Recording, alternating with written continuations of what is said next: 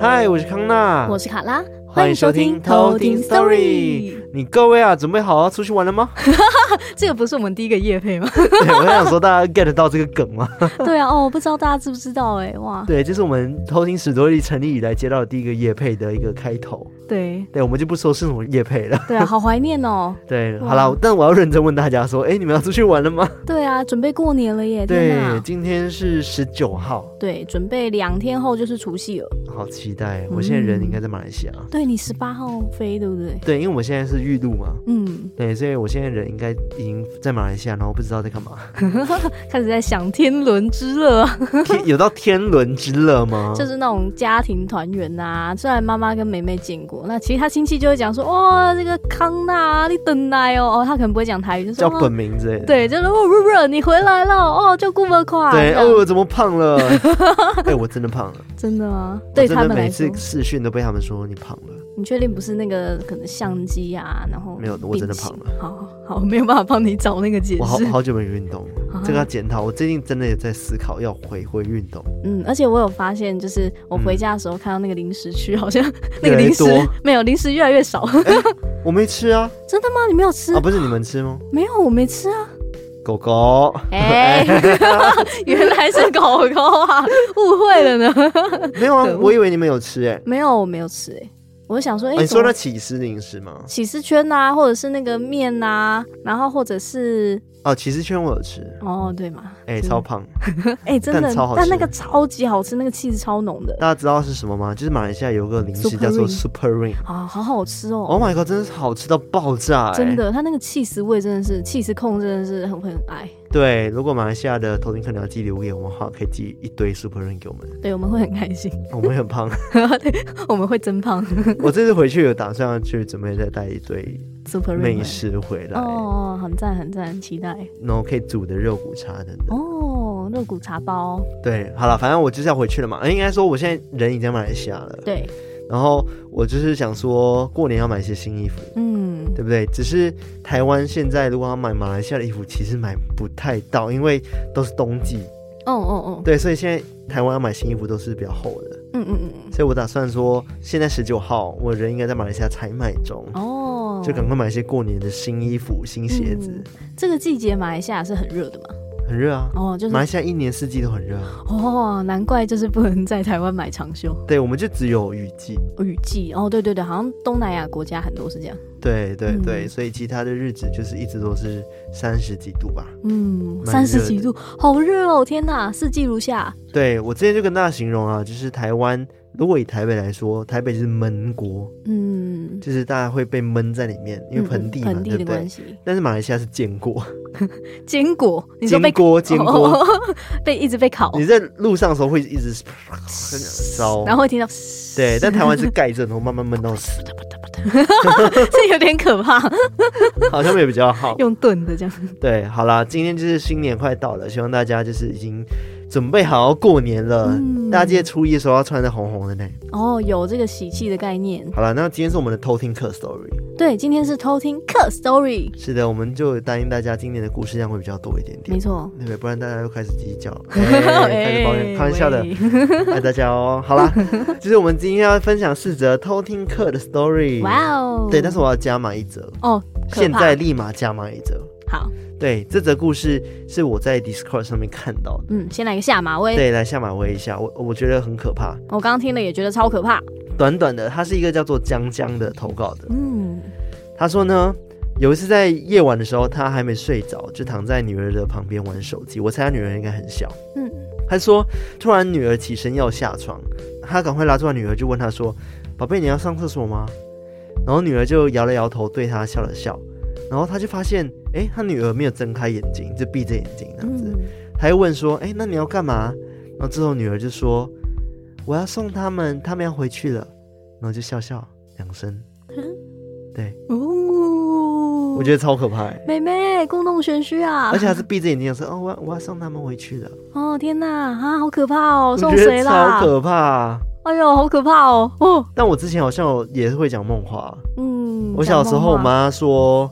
嗯、呃，我有一次也做讲了一个很可怕的梦。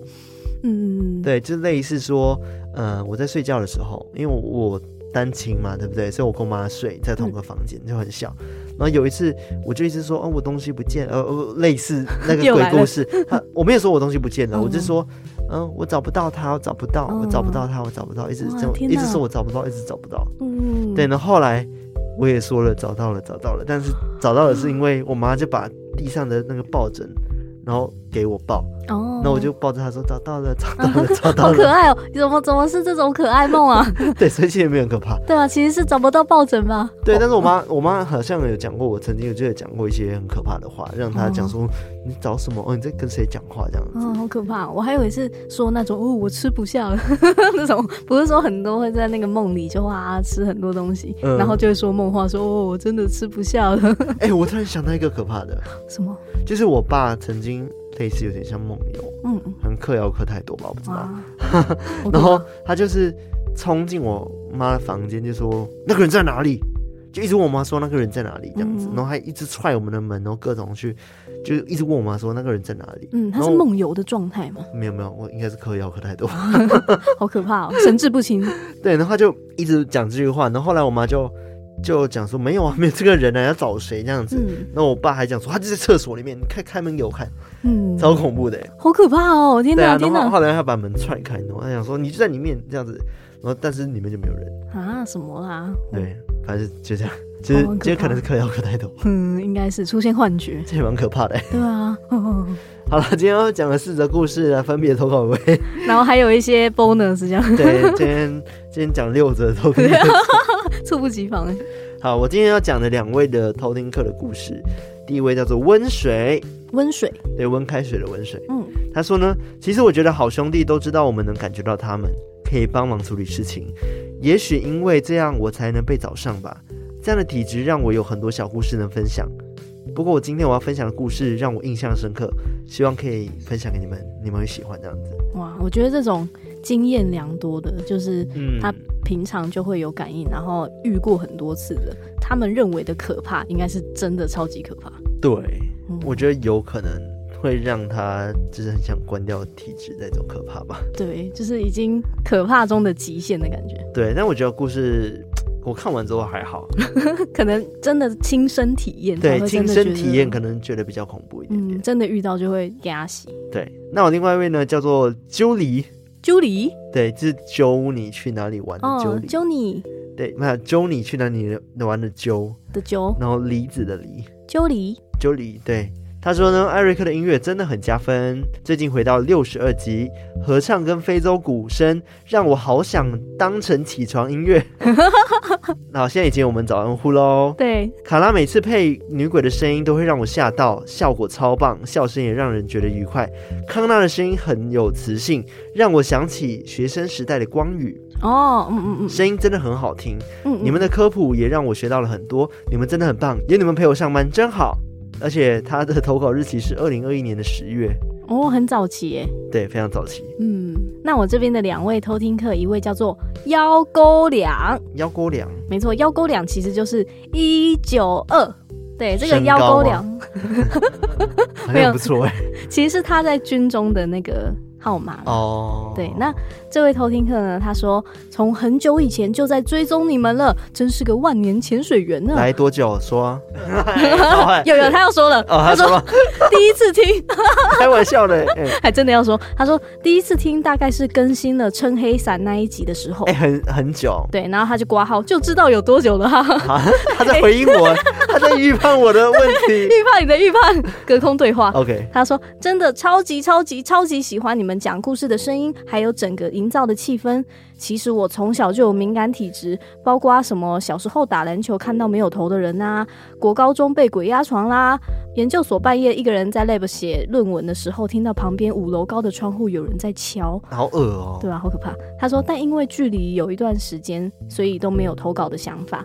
但这次当兵新训完就遇到了，一整个超兴奋的啦！哇好，好像哪里怪怪的，哈哈！想说终于机会来了，一定要分享热腾腾的故事给你们。最后那个名称其实是在军中的号码啦。哦，就是这个幺高两 一九二，好高哦。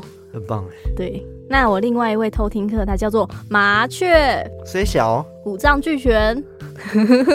哦，没有，他就叫麻雀嘛，对不对？对，就叫麻雀。OK，然后他没有留言。OK，没关系。嗯，好，那我们接下来就来偷听 story。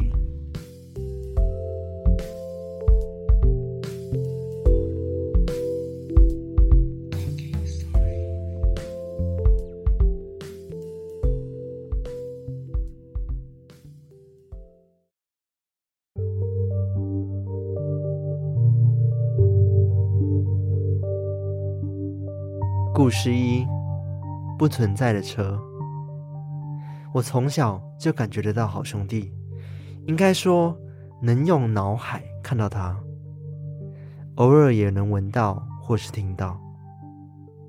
去年四月，跟大学朋友相约骑车到花莲玉里玩，八个人七台车，除了一对情侣之外，大家都是各自骑一台的。虽然大家各骑各的。但是我们这一群会习惯一起行动，所以不太会出现让一台车独自落单的状况。我们在狱里预约了一间能睡八个人的房间。行程的第一天没有什么大问题，不过第二天我们要骑车前往景点的时候，我跟其中一名女生，这边就叫她小品，骑在前头。转弯的时候发现大家没有跟上。所以停在路边等了一下，等着等着，我们两个人都觉得有点久了。我就跟小品说：“我回头去看看吧，怕他们不知道路。”于是我就转头照刚刚的路骑回去。过了红绿灯之后，没有看到他们的足迹，觉得他们应该是自己先骑走了。我打算回头再去找小品。再跟他说，我们两个就自己先骑，再去跟他们会合好了。要转回去的时候，我先左右摆头，确定没车。转弯时催动油门，左手边突然出现了一台蓝色的小卡车，它的旁边则是一台白色的摩托车。这时候如果没刹车，我应该会被撞，所以我就赶快刹车，机车龙头却锁死。瞬间，我自摔在地，摔下没多久，小品就过来帮我扶我跟车子到马路旁。他说：“哎、你你干嘛自摔？”我跟他说：“我闪车啊，有一台卡车要过来，我怕我转过去就被撞了。”我指着他过来的方向，小卡车是从我来的那条路开过来的。这时候，小品沉默。一脸好像不太懂我的意思，但也没说什么。后续我们就去处理我流血的膝盖，最后就和其他人会合了。到了晚上，在民宿的房间，和大家更详细的聊了今天我自摔的事。小品突然说：“等等，你说你看到卡车是从我那个方向来的吧？”我说：“对啊，就是我跟你照原路回来那条啊。”、啊、我们应该同一条吧？小品再次确认，然后你说你摔之前有看到一台卡车跟一台摩托车，对吧？我点点头说对。小品继续说，那台摩托车是我的啊，我在等红灯，然后看到你要弯下的当下，你就突然自摔了。可是我没有看到卡车啊，那时候从头到尾就只有我一台机车而已，根本没有什么卡车。虽然大家知道我的体质，可是还是有不少人被吓到起了鸡皮疙瘩，而我也被自己那么清楚看到一台不存在的卡车给吓到了。所有人在这之后赶快转到别的话题，开始正常的喝酒聊天。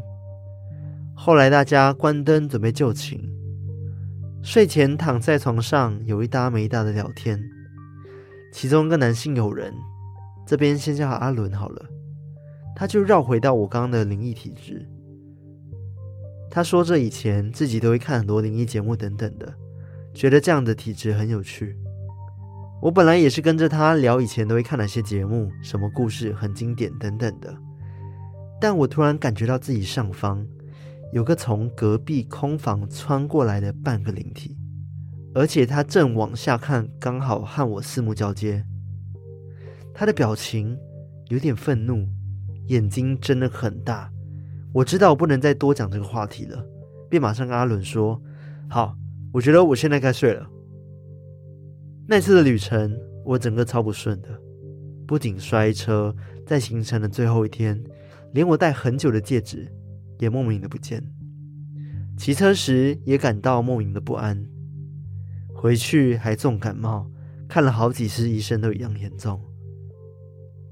跟其他朋友用手机通话讲摔车的事情，朋友却说，讲述的期间我讲话都是充满杂讯，只有普通对话是没有问题的。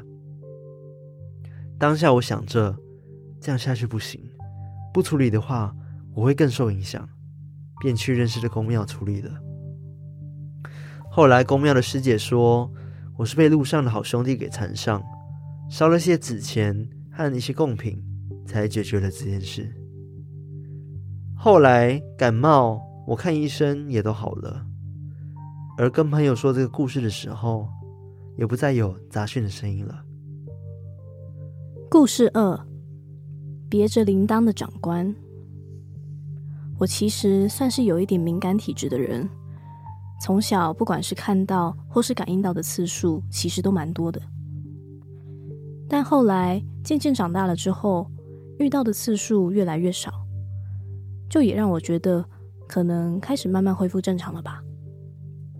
一直到我最近去了成功岭当兵，才发现可能不是这样。有在成功岭当兵的人应该都知道，成功岭算是鬼故事很多的营区。加上营区旁就是乌日公墓，更增添了鬼故事的色彩。由于我当的是替代役，所以训练的地方地理位置上算是在成功岭营区的后面了，自然也就靠营区旁的公墓更近一点。当时刚进去，大家都是菜鸟，开始的几天就是不断的填资料、检查、发放用品跟行军训练等等。到了第四天，我们终于也要开始站夜哨了。先说一下我们分队楼层的结构。我们分队的楼层总共有四层，第四层是顶楼天台，二三楼的东西侧都会有楼梯可以上下。每层楼的中间都会有安官桌。至于我们站夜哨的规定是，每一层。要站三个人，东西侧的楼梯口各一人，安官桌一人。走廊上的电灯在熄灭之后，也只有这三个地方会开一盏电灯。然后固定时间的时候，会有长官巡视，并且要值夜哨的人签名。当我们要站哨当天晚点名的时候，因为还有一些空闲的时间。所以，我们也就跟长官聊起了天。因为第一天刚进来的时候，我们就看到三楼西侧的厕所它是封起来的，就有人顺口问长官说：“长官，我们三楼西侧的厕所为什么要封起来啊？”但可能因为在军中，又是长官的缘故，当着一百人的面前说一些怪力乱神，好像不太好。所以当时长官只跟我们说：“哎，反正如果站哨有听到什么声音或看到什么，就去学长的寝室找学长。”后来站哨的分配表出来，我好死不死都站三楼西侧的楼梯口，等于距离封起来的那个西侧厕所最近。到了第一次站三四点的哨。听跟我交接的林兵说，昨天站那个时间的同梯说，好像有听到西侧封起来的那个厕所里面有人讲话的声音。希望我可以安稳的站完这一个小时。我也就怀着紧张的心情上哨了。不过庆幸的是，我站这一个小时，什么事情都没有发生。我也就在把玩警棍啊，以及练习基本教练下。安稳的下哨了。时间过了大概四天，到了我第二次要上哨，这次的时间点是一到两点，相对之前的三四点，这个时间不止没有听过有什么奇怪的事情，下了哨之后还可以再睡一下，是一个大家都比较想要排到的时段。但是，就在我一边把玩警棍，一边站到大概快要一点半的时候，我听到了一楼集合场传来微弱的铃铛的声音。我就想，这个时间点怎么会有铃铛的声音？后来，那个铃铛的声音从一楼的西侧慢慢的往东侧移动，声音也就越来越小声。而当我以为他可能要走远的时候，那个铃铛声又折回来了，回到了西侧，也就是我站哨的这一侧。同时，那个声音听起来从一楼移动到了二楼。这时候我开始有一点惊恐了，但同时我又很想确定到底是什么。于是，我就从楼梯扶手中间的缝隙。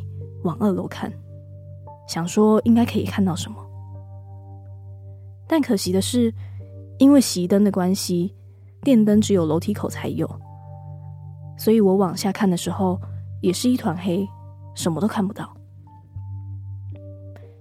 接着，我听到声音从二楼的西侧一路到了东侧，铃铛的声音也慢慢的变小，接着又慢慢的变大声，代表。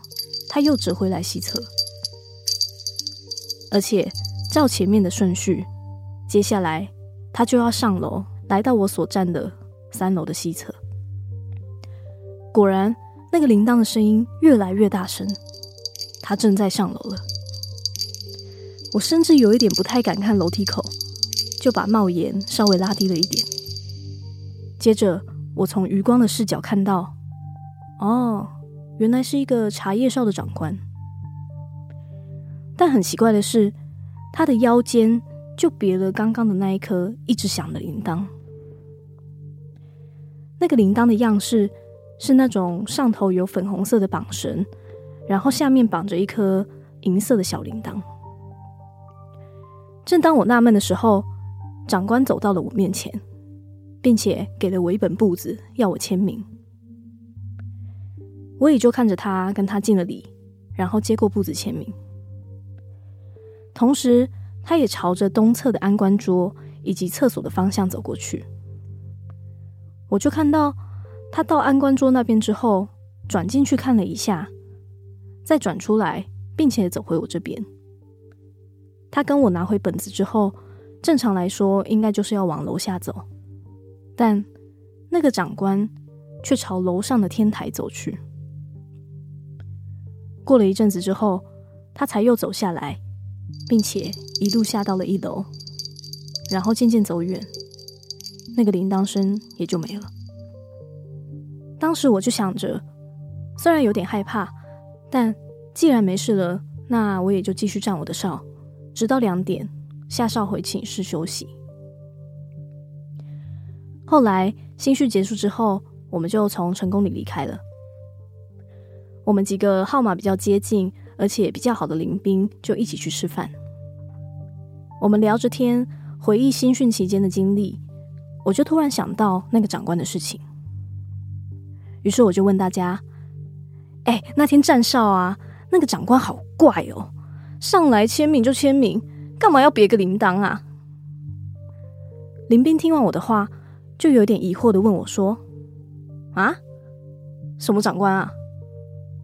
因为我们站哨是照顺序排的，所以当时在场的人大部分都是同一个哨，或者是前后的哨。我就跟他们说，那时候有一个长官来啊，要站夜少的签名，腰上还别了一个铃铛。哎，结果那个林兵跟我说，诶，要签名的那个长官，大概十二点一点的时候就来过了啊，那时候哪来的长官要签名啊？我就有点讶异的问了站同一个时段，然后站在安官桌旁边的林兵：“因为当时我看到那个长官还要转进去安官桌才出来，结果那个林兵也说：“哎，我那时候站了一个小时，完全都没有长官来啊。”当时我听完彻底吓到了。民兵们追问我说：“那个长官长什么样子？”因为我们平时敬礼的时候是必须要直视长官的，所以正常来说一定会看到脸。但奇怪的是，我怎么想也想不起来那个长官长什么样子，只记得穿了整套的军服，还有大盘帽。同时，林兵又问我说：“那我那时候到底签了什么？”我才想起来，当时的那个簿子上面只有表格而已，也没有写任何的字，而长官也只是叫我签名，什么都没有说。最后我们就想说，反正没有发生什么事情就好。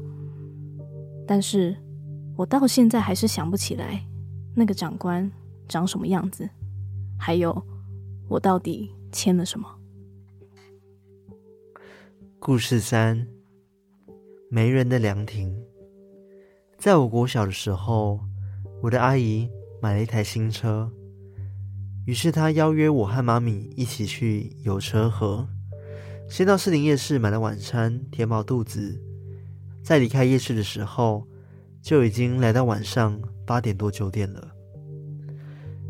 当时，阿姨和妈妈聊得很开心，不想就就此回家，于是我们就这样子漫无目的的来到了阳明山。这时候，阿姨就说：“哎，我听同事说啊，他们都到阳明山花中约会，我们也去看看年轻人都在那边做什么。”于是，我们就到达花中，停好车之后，往花中走去。我和表弟走在前面，妈妈和阿姨都在我们后面聊着天。在路程中，我看到左边远方有个凉亭，提着大包小包零食的我，跟大人们提议说：“我们去凉亭坐着吃东西吧。”这时候，妈妈往凉亭看去，就说：“哇，年轻人真的很爱夜游诶。”大家都在凉亭聊天，我们过去坐不下啦。我听到之后，我想说，是我眼花了吗？根本没有人啊。此时，我转头看了表弟和阿姨，我们互相对视，也沉默了。这时候，阿姨就说：“呃，这里好像很无聊，我我们离开吧。”我们回到车上之后。阿姨就继续说：“那我们去马槽泡汤好了。”在往马槽的路上都没有什么车，开着开着，突然起了大雾，雾浓到看不到前方。这时候，阿姨放慢了车速，约莫开了五分钟后，眼前又一片清晰。继续往前，遇到了赛车，指挥人员表示。前方发生了严重的车祸，无法前往了。后来，阿姨就跟着指示回转，离开了赛车路段，以为会再遇到刚刚的浓雾，结果一路完全都没有雾。后来，我们就带着毛毛的心情回到家了。仔细再回想，觉得很不可思议的是，明明我们距离那段大雾。不到五分钟的时间，为什么刚刚上去的时候看不到路，但是一回来就变得很清晰呢？或许是当时围绕着我们的根本不是雾吧。故事四：无心之过。这个故事是发生在我国小三年级的时候。我小时候常常跟朋友一起玩到晚上十一点。有一天，我们几个人无聊，就打算要骑去社区的活动中心。那边虽然是社区活动中心，但它其实离我们的社区有一段的距离。那个时候，我们骑脚踏车，冲过去那边待了几分钟之后，因为当时我们都还小，玩心很重，在骑回去的路上，我们就想说来比比看谁最快。于是我们就开始加速的踩脚踏车的踏板，因为我不想输，所以我就用最快的速度骑到大家的面前。而就在骑回去的路上，刚好有经过一座白色的小桥。就在我骑过那一座桥之后，不知道怎么的，我明明知道大家都在我的后面，但我还是不由自主的往我的后方回头看去。结果，我看到白色的桥上有一个没有身体的头跟我对到眼。对到眼之后，我吓得骑得更快了。到社区之后，也没有跟朋友多说什么，就说我要回家了。而奇怪的是，我到家之后原本都好好的，到了隔天早上就开始发烧。我家人也不知道说为什么我会这样，就问我昨天去了哪里。我就和他们说昨晚遇到的事情。家人帮我请了假之后，就带我到医院去看病。医生说我可能要住院观察一下，但当时我跟我妈说不想住院，妈妈也就没有勉强我，我就回家休息。但是。我的状况一直没有好转，在家请假两天之后，我越来越不舒服，最后还是去住院了。我妈带我到医院之后，和我说，她先回家拿一下衣服，所以留我一个人在医院。在我等待妈妈回来的时候，我一直有奇怪的感觉，我时不时的想往窗外看，就好像有什么东西在外面一样。接着，我打点滴的那一只手就开始肿了起来。我当时很惊慌，也不知道该怎么办，我就按了床头旁的铃，请护士来帮我看看。护士来了之后，看了一下，说是针不小心移位了，所以要再重新打一次。而过了不久，妈妈也拿好衣服来医院看我。后来。我在医院住了两三天左右之后，才终于可以回家。到家之后，我就问我妈，当时她回去拿衣服的时候怎么会那么久？我妈才跟我说，其实她那时候回家的时候，有顺便绕过去那一座桥，也帮我跟那一位好兄弟说，抱歉，小孩子不是故意要看到你的，请你原谅他。我妈又接着说：“其实，在住院的时候，她看到医院对面的楼上有好兄弟，也就是刚好在我们病床对面的楼上。”我听完这些，真的觉得非常的恐惧，心里也庆幸着，好险没有再发生什么可怕的事情。这就是我的故事。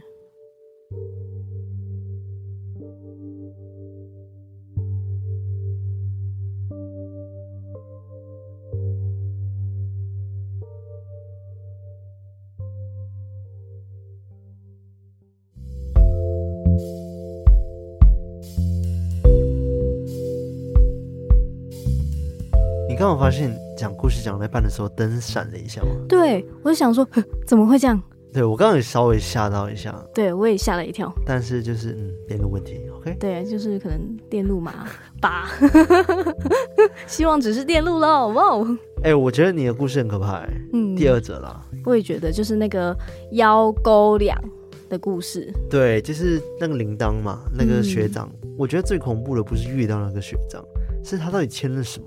嗯，他遇到的是长官啦。啊，对对，对，长官，对不起，其实他到底签了什么？我觉觉得才是整个故事里面最恐怖的东西。对啊，但我觉得，因为他们站哨都固定会有长官来签嘛，嗯，那会不会是以前就是很久很久以前的长官，然后他可能过世变成灵体，只是做一个 routine 的工作。对，就是可能他就是习惯要去找站哨的人签名，所以他就一直持续在做这样的事情。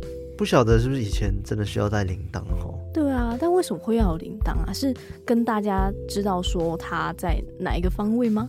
嗯，不知道，不知道，但很奇怪，超诡异的。就让我想到我之前在半夜教的时候，不是玩过一局的游戏是。就是我设计，就是有点学 Running Man，就是他们在脚上绑铃铛。哦，对对对，哦，好可怕哦。对，然后鬼学长们就是要在脚上绑铃铛，然后去抓雪弟妹。嗯，但是学弟妹呢是关在一个大礼堂里面吧，嗯、然后这里面挂满了布，然后黑色的布。对对对，然后其实学长姐是看不到学弟妹的，嗯，对，因为是全暗的空间嘛。对啊，我们其实也看不到学长姐，对，只能听铃铛声。对啊，好可怕哦。然后学弟妹是可以拿手电筒的，但是你只要开手电筒就会被学长姐发现。对，哇，这个游戏真会设计啊。对，但是那个场地真是蛮烂的，所以它其实并没有很成功。再加上因为还是有一点外面的月光透进来，对对对，它没有办法完全全暗。对，我觉得蛮可惜的，嗯，不然应该很可怕。看我就是没事就想这种可怕的游戏，那时候很好玩呢。我记得我那时候进去的时候，我就很兴奋，我觉得哇，来来来来抓我。我后来进去的时候发现，哎、欸，其实蛮亮的。对，其实蛮亮，有月光照进来的关系。对，没有想象中那么暗。对，就觉得哦，好无聊。有打折，打太多了，可惜呀，三三折吧。对，好，我第一个故事两三折也是蛮多。对，有点失望，知道吗？然后我说第一个故事是那个不存在的车。对。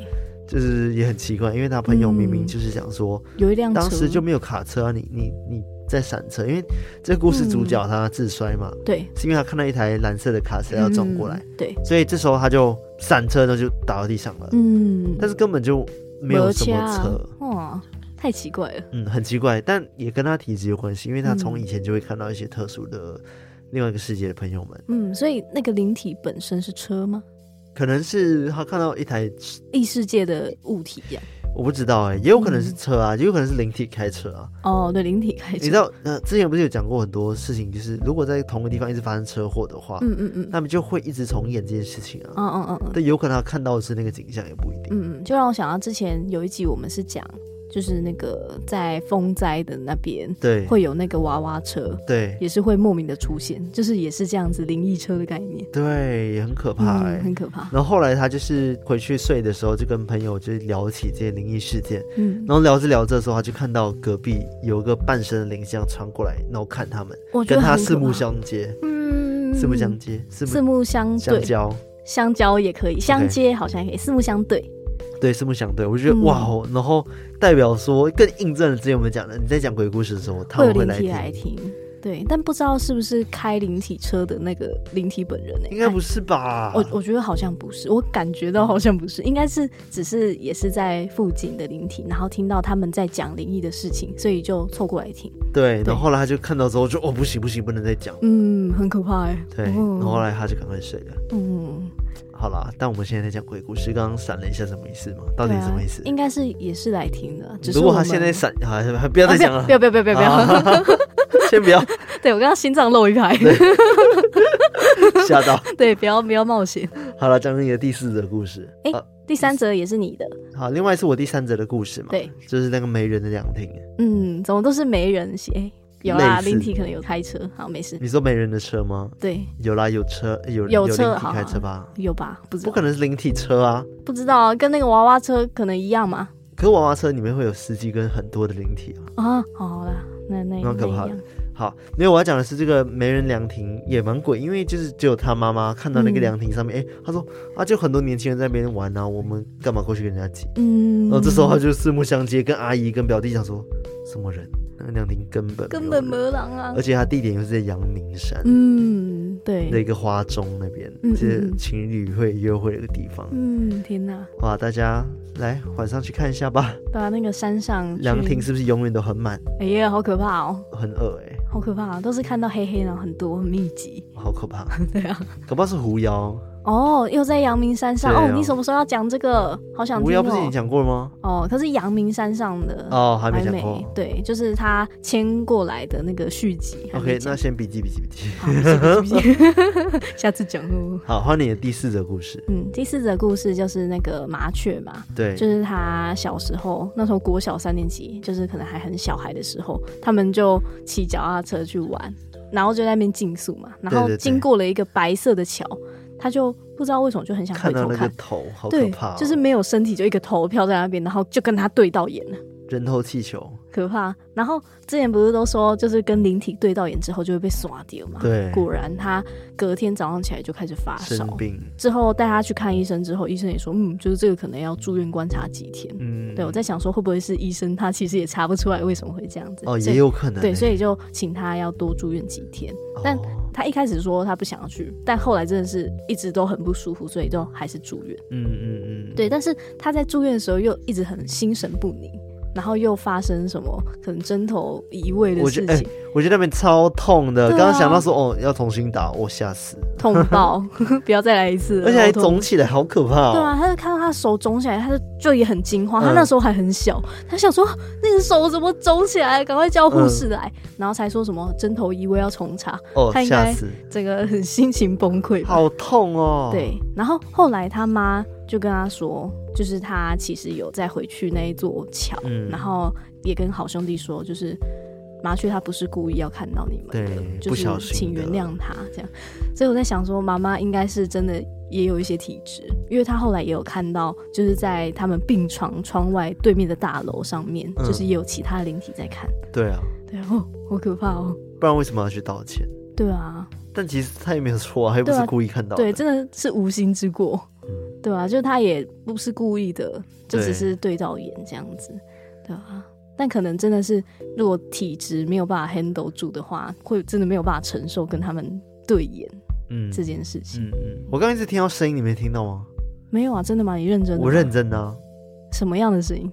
没有，我不确定，就有点像是，我不知道怎么描述哎，就是呃男生的声音，但他是一群的哦，刚刚也不是一群，对。就是我刚刚在回顾那个故事的时候，对，因为我不知道有没有录进去，你回去剪的时候可以听听看。哎、欸，很可怕。但是他他对啊，我不知道怎么讲哎，他他声音有点，呃，我没有办法，他更雄厚一点，然后大概大概有点像是在一个堂里面，然后然后很轰隆轰隆这样的声音，嗯，那种感觉。我没有听到，天哪！可能是我生病还没好吧？可能开始脑雾，这个什么都要怪脑雾。好了，我回去剪的时候听听看。嗯。好了，以上就是我们今天试着的偷听，所以不是要过年了吗？对啊，怎么有点毛啊？我们下一集不要讲鬼故事好了。对啊，初一耶，初一大年初一在那边公贵哦，哦哟。对，下一集就海龟汤。对啊，可以轻松欢乐一点。好，好了，那希望大家喜欢我们今天四集故事。哦，毛毛毛毛毛。好，那喜欢我们的节目的话呢，记得到我们的 IG、我们的 Facebook，还有我们的偷听课社区 Discord 加入我们，成为我们的偷听好邻居。然后也可以在各大收听 Podcast 平台，Apple Podcast、Spotify、KKBox、First Story、Mixer Box、Mixer Box 赞助，哎，不是赞助我。们，什么时候开放这个管道了？呃，订阅我们，订阅我们，然后五星评论留言，没错，对，然后欢迎，就是今年有更多新的偷听客，也欢迎在 IG 私信我们，嗯，真的，我们打招呼，很赞很 赞，还记得我们的新年新希望吗？